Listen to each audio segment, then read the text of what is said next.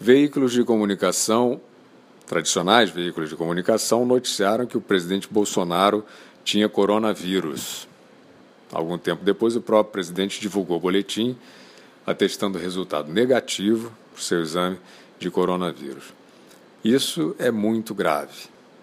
Os veículos que deram essa notícia foram diretos, disseram o presidente da República tinha testado positivo para coronavírus. Essa foi a manchete circulou para milhões de pessoas. Algumas dessas matérias atribuíam a informação a um filho do presidente, outras atribuíam a informação aos outros veículos que já tinham dado a notícia, naquela cadeia de transmissão que a gente conhece bem.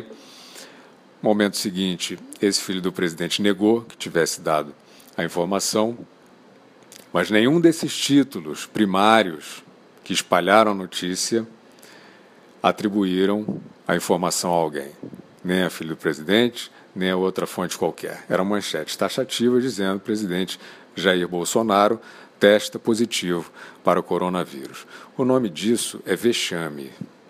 Porque responde com calma, pode refletir pelo tempo que se achar necessário.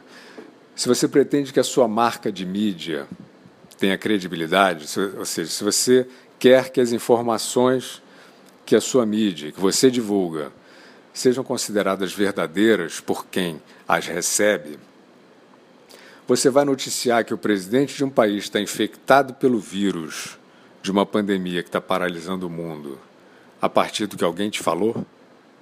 Ah, mas esse alguém é filho do presidente, e daí? Meia hora depois, como a gente já comentou, esse filho do presidente estava negando, tivesse declarado que o pai testou positivo. Ah, ele se enganou, ou ele foi mal interpretado, ou foi caluniado. É claro que nada disso interessa a quem queira fazer jornalismo, a quem queira fazer jornalismo minimamente sério. É assim que vocês apuram os fatos? É, de acordo com essa técnica moderna do disse-me disse? Porque nem se fossem todos os filhos do presidente dizendo, dizendo isso, nem se fosse o médico do presidente dizendo isso. Ou melhor, se fosse o médico do presidente dizendo isso, vocês tinham que dar essa manchete. Médico do presidente declara que ele testou positivo para coronavírus.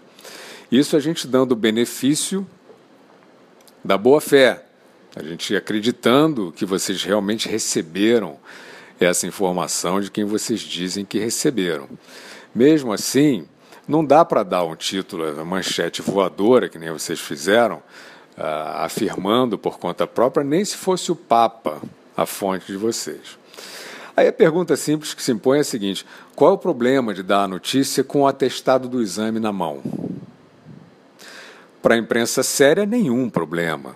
Né? O problema de dar essa notícia grave com o atestado do exame positivo, no caso, na mão, é para quem não quer oferecer informação, para quem quer oferecer estardalhaço. Aí não dá mesmo para esperar, porque aí você pega qualquer porcaria que te contarem em qualquer lugar, ou que disseram que alguém contou para alguém que contou para você, de orelhada, assim, né?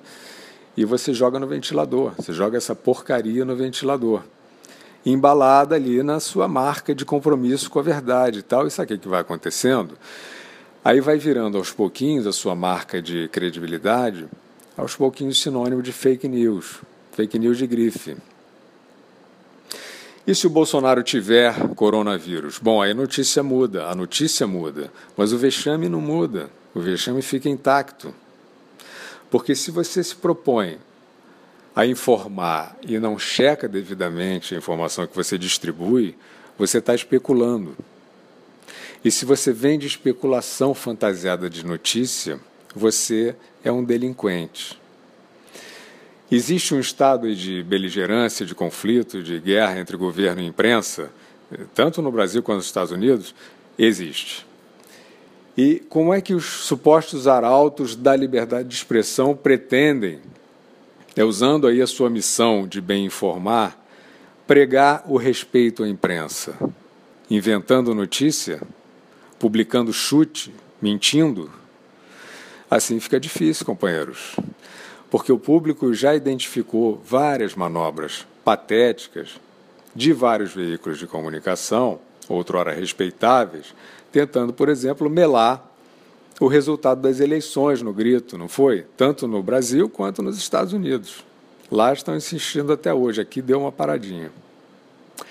Agora, no meio de um pandemônio, de uma, de uma pandemia que é um pandemônio, que é a reação desesperada da humanidade a uma epidemia de gripe, onde tudo que se precisa é serenidade e é bom senso, aparecem vocês tentando vender espetáculo mórbido, espetáculo mórbido e falso. Olha, a democracia esperava mais, mas muito mais de vocês.